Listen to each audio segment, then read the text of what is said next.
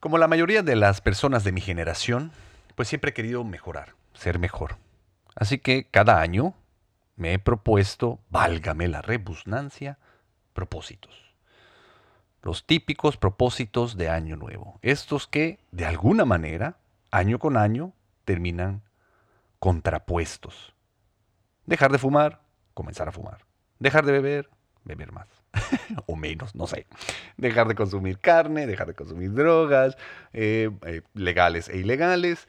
Bañarme, hacer ejercicio, descansar más, trabajar más. Ya saben, los típicos que todos, por lo general, nos proponemos cuando el año está terminando. Y que paradójicamente, para estas fechas, o sea, mediados de febrero, no hemos ni siquiera comenzado. O comenzamos y ya los hemos dejado a un lado. Pero no me voy a poner moralino con ese tema.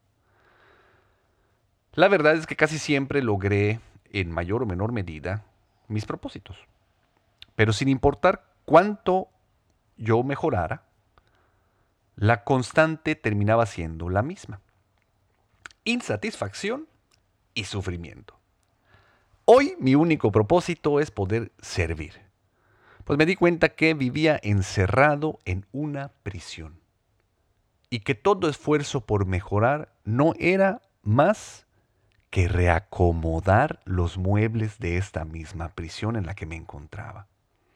Paso la cama para aquí, muevo el lavabo de este lugar, eh, a este otro sitio, o pues, tal vez esta lámpara puede quedar mejor en esta otra esquina.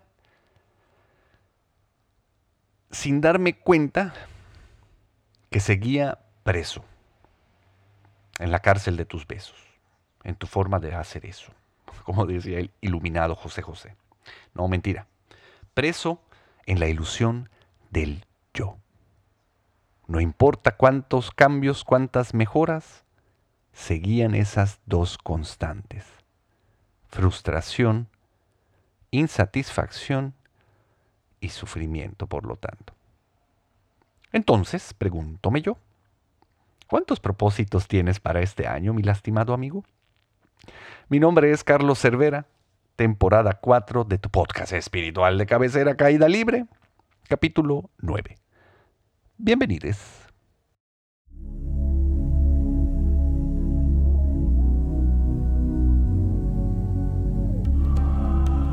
Bienvenidos todos a su podcast espiritual de cabecera, donde en medida de lo posible compartimos las enseñanzas, las experiencias y el acompañamiento de manera espontánea, en caída libre.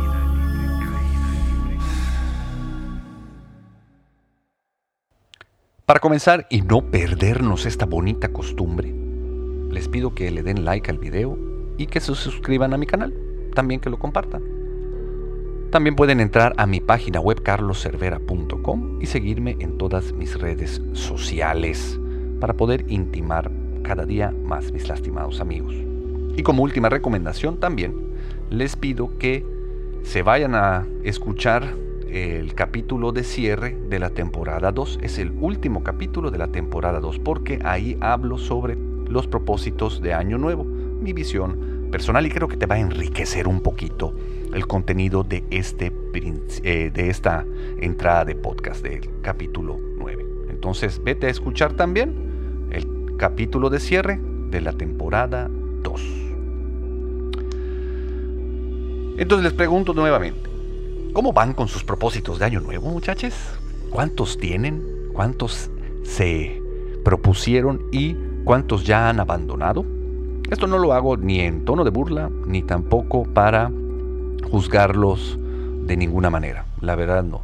I'm been there. Todos hemos estado ahí con lo de los propósitos y seguramente eh, sigo. Oye chino, entonces tú ya no planeas, solo fluyes a través de la vida. pues de eso es precisamente de lo que les quiero platicar hoy. Porque hace poquito me topé con un eh, darshan de Bhagavan. El, justo le hacían esta misma pregunta. Eh, ¿Cómo dos cosas que Sri Bhagavan dice a la vista parecieran de alguna manera contradecirse. Y este buscador le pregunta a Bhagavan, oye Bhagavan, eh, tú hablas de planificar y seguir adelante. Y también hablas de fluir con la vida. ¿Cómo podemos entender esto? Y Sri Bhagavan dice, las personas no despiertas deben tener sistemáticamente un plan. Debe tener un plan a corto plazo y un plan a largo plazo. Los planes a, a corto plazo pueden fallar, pero lo que la gente hace es que se asustan tanto que no hacen planes a largo plazo. Pero los planes a largo plazo por lo general no fallan. No tienen ni idea de ello. Por lo tanto, debes hacer planes a largo y a corto plazo también. Y debes tener una visión clara y ser capaz de visualizar, tener intención y poner esfuerzo. Esa es la forma en la que debes vivir la vida. Eso te dará automáticamente el despertar. Eso te dará la iluminación. Eso te dará moksha. Todo lo que te dará. Debes enfocarte en estas cosas. Come tu comida, disfruta tu comida. Disfruta de tus viajes, disfruta de tu vida sexual, disfruta de todas estas cosas. No digas, esto es malo, esto no dará moksha, no, en absoluto. Por otro lado, renunciar a estas cosas puede no dar moksha en absoluto, ni el despertar. Es por eso que la mayoría de los sannyasis, que son los buscadores, no llegan ahí. Hay muchas eh, gajastas personas que eh, estoy poniendo en el grupo de Telegram, estos seres humanos reales de carne y hueso, todos ellos se han iluminado, ni siquiera buscaban la iluminación. Así que te decimos que disfrutes de la vida, no te avergüences de ello, no te sientas culpable por ello, podrías lograr algo y lo que sea puedes disfrutar. Disfrútalo. El problema es que tienes algunos programas equivocados que te impiden disfrutar, como el hombre rico que lo posee todo y no puede disfrutar nada. La vida tiene que ser disfrutada. He visto a gente eh, pobre disfrutando de la vida con lo que tienen. Así que esa es la clave. Ahora, para el hombre que no ha despertado, debe ser muy claro. Debe eh, centrarse en Iham, que es todos los deseos externos, todos los deseos mundanos. Debes tener planificación, visión, visualizar con fuerza, ejercitar sus habilidades, etc. Si construyes un vínculo con Paramyoti Ama Bhagavan, la gracia fluye o con tu divinidad. El problema es que no tienes un vínculo. Debes tener un vínculo como padre, madre, hermano, hermana, lo que quieras. Y debes hablar igual que en tu familia. Debes hablar y puedes quejarte. ¿Qué es esto, Bhagavan? Es tan terrible. ¿Por qué me pasa esto a mí? ¿Por qué no haces algo al respecto? Tienes que discutir, tienes que luchar, tienes que crear un vínculo. Entonces verás un milagro. Ustedes no hablan. La oración debería ser esencialmente hablar. Al igual que tú hablas con los seres humanos, deberías hablar con Paramyoti Ama Bhagavan. Debes luchar, exigir esto y aquello. Por supuesto, debe haber algo de sagrado y debes mostrar respeto. Ok, entonces, ¿qué es lo que yo hago, mis lastimados amigos? pues voy haciendo lo que se va pudiendo, lo que va sucediendo momento a momento, con la clave de que intento estar consciente en el aquí y en el ahora en medida de lo posible, porque eso va a hacer que suceda lo que tenga que suceder. Pero ahorita nos vamos profundizando con eso, mis gentes.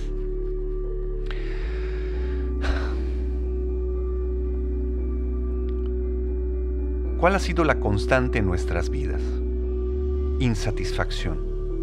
No importa cuántos cambios hayamos logrado, cuántos objetivos hayamos alcanzado, debajo de todas esas experiencias nuevas, como les he repetido a lo largo de todos estos capítulos, y estoy seguro de que lo habrás notado en tu propia vida, en tu propia experiencia, es que la constante es la insatisfacción y por lo tanto también un chingo de sufrimiento. Vamos poniendo fórmulas, cambiándolas, aplicando nuevas, tratando de tener nuevas experiencias, moviendo básicamente lo que decía al principio, los muebles de esta misma habitación, sin haberme dado cuenta que no importa cuánto cambie los muebles de lugar, sigo estando preso en esa prisión de la mente. Como Bhagavan dice, tienes ciertos programas que te impiden disfrutar la vida. Entonces, necesitamos comenzar donde nos encontramos parados, ver dónde estoy, si estoy despierto o si estoy dormido. De ahí sabré qué hacer si me doy cuenta que yo no soy un ser iluminado, que todavía no estoy despierto y la clave es porque sigo sufriendo, entonces lo que tengo que hacer es lo que me dice Bhagavan, planear, tener una visión, trabajar, esforzarme, meterle de todo y además buscando como principal objetivo el poder disfrutar la vida. Así que métele a todas tus fórmulas, métele y métele con todo haz tus, tus, tus inventos, cámbialo, trata de ir innovándote y si crees que puede ser mejor, métele, métele con todo. Porque lo contrario, el tratar de llegar a un lugar partiendo desde donde no estoy, por ejemplo, no, chino, es que yo ya desperté, yo sé que ya desperté, cuando pudiera ser que no, porque la cosa es que el despertar sucede cada instante, no es un destino, no es algo que a, donde tengamos que llegar, sino tiene que ser en el aquí, en el ahora, y la constante en el universo es el cambio y nada es permanente. Entonces, imagínense tratar de llegar a un lugar sin saber desde dónde estoy partiendo. Va a ser imposible. Voy a estar fuera de mi vida, fuera del aquí y del ahora. Así que no hagas lo contrario. Lo que tienes que hacer es ver en dónde te encuentras parado y a partir de eso permitir que todo lo demás suceda como tenga que suceder. Si estás despierto, seguramente vas a fluir con la vida. Si no estás despierto, vas a necesitar planear. Ojo, cuando yo hago mi primer viaje a India, yo lo hago porque nos estaban prometiendo el despertar. Y así fue. Me dieron el despertar. Pero Sri Ama y Sri Bhagavan son tan chingones que ya se habían anticipado a lo que pudiera suceder el que yo me hiciera de este nuevo título del despierto, ¿no? ¿Qué iba a pasar? Mi ego, mi ego se iba a apoderar de mi camino espiritual con el ego espiritual y se iba a hacer un pedo. Ya no iba a poder avanzar a ningún lado porque no iba a saber en dónde me encontraba parado. Así que ellos no te decían, estás despierto. No, no, no, no. Ellos te decían, despertaste en tantos niveles. Te daban un porcentaje. Este porcentaje lo que indica es el cambio que ha sufrido tu cerebro, el cambio que ha tenido este cerebro que posees, lo que te permite tener otro tipo de visión. Ahora, como nos encanta a nosotros dar todo por sentado, yo y mucha gente que recibió este porcentaje ya se sentía el iluminado del mundo, ¿no? Y iba por ahí sin avanzar a ningún chingao lado, viviendo una farsa, una historia de la mente. Porque no me daba cuenta de que efectivamente mi cerebro había cambiado en un porcentaje, pero el resto de mi cerebro no había cambiado. yo quise ver el vaso medio lleno para unirme a los optimistas. Pero eso paradójicamente lo que hizo fue que yo no avanzara. Eso es lo que te quiero compartir en la entrada del día de hoy. Que estés muy pendiente de dónde estás, de cuál es tu realidad. Sigue sufriendo, sigue abriendo ciertas partes de tu cerebro que aún no han despertado, esto no está bien ni está mal, eso es lo que es. Pero el ver es ser libre, como dice Sri Bhagavan, y vas a poder entonces saber exactamente en dónde estás parado. ¿Por qué es importante esto más allá de los propósitos o del fluir con la vida? Porque cuando yo sepa exactamente en dónde estoy, es como voy a poder realmente establecer un vínculo con mi divinidad. Y cuando yo le pida ayuda, Él sabrá en dónde encontrarme, él, ella o ella, como sea, como sea tu relación con tu divinidad. Y el género de esta misma. Imagínense que yo quiero pedir un Uber porque sé a dónde quiero ir. Y entonces le pongo el destino, pero no le pongo a dónde va a pasar a buscarme. Definitivamente jamás va a llegar por mí mi Uber. Esa es la importancia. Tenemos que saber desde dónde. ¿Y dónde nos encontramos parados el día de hoy, mis lastimados amigos? Pues queriendo ser diferentes, con tremendos programas que no me permiten disfrutar. Entonces tengo un chingonometral de eh, propósitos de año nuevo, algunos ya los tiré a mediados de enero, pero sin darme cuenta de que dentro de mi cerebro siguen habiendo estos programas que no me permiten disfrutar la vida. La vida me sabe insípida y me la paso creando fórmulas. Cada fin de año me propongo algo más, cuando lo único que me puede salvar es el despertar. Porque esa es la solución, mis lastimados amigos. El despertar. Entonces tengo que despertar chino. Ahí está lo tricky. El despertar no es algo que tú puedas alcanzar.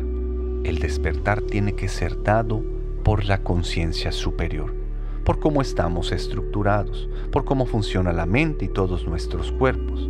Realmente dentro de ti no hay alguien, esa es una ilusión. Si estás en la ilusión de la separación, en la ilusión del yo y en la ilusión del libre albedrío, pues tienes que actuar en consecuencia, no negarlo, sino continuar por ese camino porque todo camino lleva al despertar. Tienes que darte cuenta de que ya estás en la era dorada. Por lo tanto, el despertar se contagiará más que el coronavirus y todas sus diferentes versiones que están, entre comillas, naciendo, ¿no? Tengo que seguir mi propio camino. No puedes seguir el camino de Chino, el camino de Sri Bhagavan, el camino de Krishna, el camino del Maestro Jesús, porque esos fueron los caminos de cada uno de ellos. Tú tienes que seguir el propio.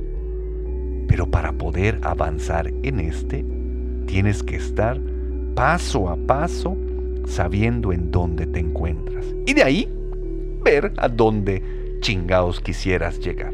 Entonces, por cómo estamos estructurados en todas estas ilusiones, enganchados a la mente, uno solo no puede lograr eso. ¿Cuál es la clave? Lo que dice Sri Bhagavan.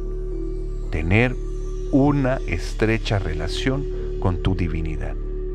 Y que sea lo más natural posible, lo más auténtica. Nosotros tenemos mucho problema con eso porque las religiones nos han dicho cómo es que tenemos que orar, cómo es que tenemos que relacionarnos con, la divinidad, cómo es que se ve, cómo es que se porta, qué es lo que espera de ti, qué es lo que espera que no hagas. Todas esas cuestiones, estructuras mentales y conceptos han vuelto a esta divinidad en algo demasiado, demasiado acartonado, demasiado reducido. Hay un dicho por ahí que me encanta, ¿no? Que si Dios cabe en tu cabeza es demasiado pequeño. Entonces tira todos esos conceptos y empieza desde muchas posibilidades. Dios pudiera comenzar siendo un amigo y de ahí descubrir el enorme poder que la divinidad como mi amigo pudiera tener. ¿Haciendo qué? Relacionándome con esta, teniendo una relación de lo más auténtica Puedes reclamar, puedes encabronarte, puedes dejar de hablarle o jugar a que no está, puedes hacer muchas, muchas cosas. Poner tus fórmulas, como te estoy diciendo. Independientemente, eso en lugar de mermarle poder a la divinidad, le da mucha mayor libertad. Porque la divinidad es Bhakta Paradinaya, el interdependiente del devoto. Pero eso nadie nos lo cuenta, ¿verdad? Entonces, ¿cuál es la solución? El despertar. ¿Quién te lo va a dar? La divinidad. ¿Qué es lo que tengo que hacer? Frenar para saber en dónde me encuentro parado y entonces comenzar a cuestionarlo todo. Ver por qué de todos mis planes, de todas mis visiones y de todos mis propósitos de año nuevo, son verdaderamente míos? ¿Por qué están ahí? ¿Por qué los quiero lograr? Pregúntatelo. ¿Por qué quiero esto? ¿Por qué quiero cambiar? ¿Por qué no puedo disfrutar lo que soy y lo que hay en este instante, en el aquí y en el ahora? ¿Será que con este nuevo propósito sea distinto? Y te pones a investigar, le metes, date como magnate, pero en total presencia, con total conciencia. ¿Qué es lo que va a pasar eventualmente? Pues contigo no lo sé. Te voy a contar lo que pasó conmigo. Estuve haciendo tantas, tantas, tantas y tantas fórmulas. Estuve buscando tanto y tanto desde lo externo cambiar lo interno que terminé cansadísimo. Me agoté, me frustré, caí de nalgas como un niño de seis años y armé un tremendo berrinche. Y ahí, en ese estado perfecto de helpless, cuando me di cuenta de que yo solo no iba a lograr absolutamente nada, de manera muy natural le pedí ayuda a mi poder superior. ¿Y qué creen que pasó? Pues obvio, llegó en chinga. Ahí estuvo siempre, me abrazó y me regaló el despertar. Cuando la incapacidad de cambio te cae como una tonelada de ladrillos, estarás despierto, dice Sri Bhagavan.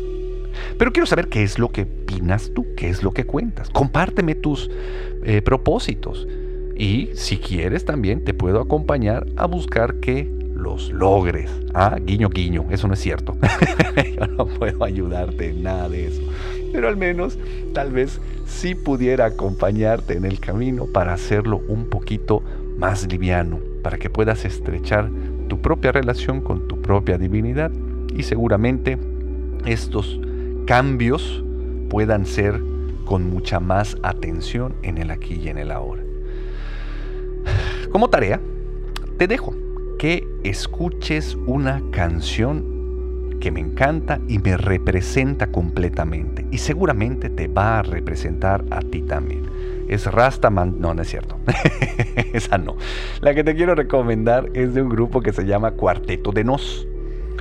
Y se llama Ya no sé qué hacer conmigo. Les dejo el link en los apuntes del podcast. Escúchenla, bailenla, interiorícenla, intégrenla a sus vidas y nos vemos muy pronto. Bye. Este podcast fue patrocinado por un chingo de gente chingona. Los amo profundamente y bendigo enormemente su existencia. Muchas gracias por todo. Este podcast ya se acabó.